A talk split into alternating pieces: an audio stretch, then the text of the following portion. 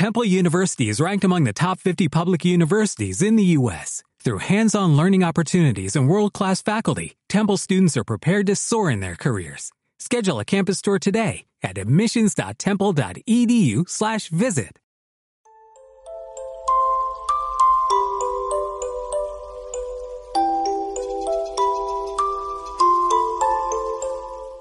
Cuenta la leyenda que por los campos y bosques cántabros cabalgan unos seres malvados que ni el agua bendita ni las cataplasmas de azafrán y pan rallado puede con ellos. Hablamos de los caballucos del diablo.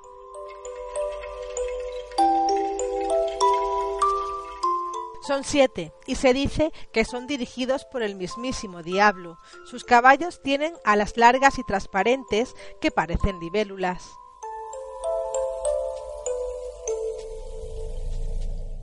Cada caballuco tiene un color distinto. Los colores son rojo, blanco, azul, negro, amarillo, verde y naranja.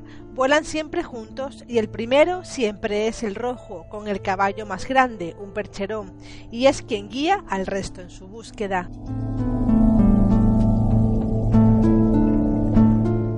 Surgen en la noche de San Juan, en un estallido de fuego y humo e inundando el silencio de la noche con un bravido infernal con que liberan su furia de estar contenidos durante todo un año.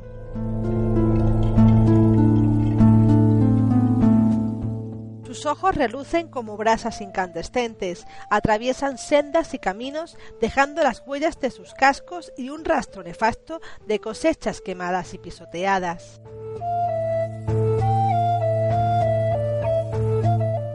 Las rocas que pisan quedan marcadas como si se tratara de tierra recién labrada y además tienen un resoplido fuerte y gélido.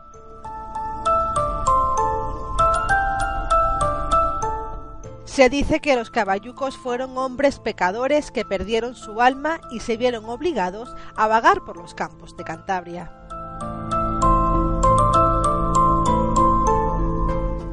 El caballuco rojo era un hombre que prestaba dinero a los campesinos y que después con sucias tretas embargaba sus propiedades. El blanco fue un molinero que se robaba kilos de granos pertenecientes a su jefe.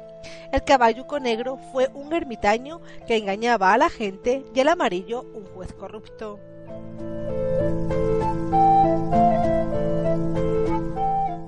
Tabernero que estafaba a sus clientes se convirtió en el caballuco azul.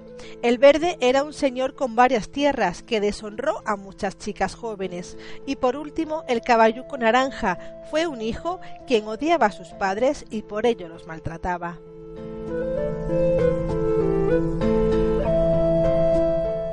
En la noche de San Juan se dedican a destruir las flores de agua que nacen en las fuentes y a los tréboles de cuatro hojas que brotan esa misma noche, ya que es tradición en Cantabria que los jóvenes al alba salgan a buscar dichas flores y tréboles, ya que si algún afortunado los encontrara tendrían amor y felicidad con las flores del agua y con el trébol de cuatro hojas serían bendecidos con las cuatro gracias de la vida.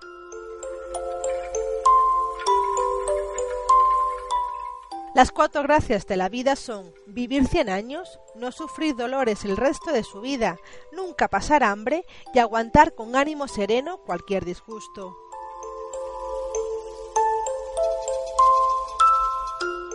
Al final de su búsqueda, los caballos exhaustos y agotados dejan caer su saliva, la cual se convierte en barras de oro, y todo aquel que la encuentre será inmensamente rico, pero cuando muera su alma bajará directamente al infierno.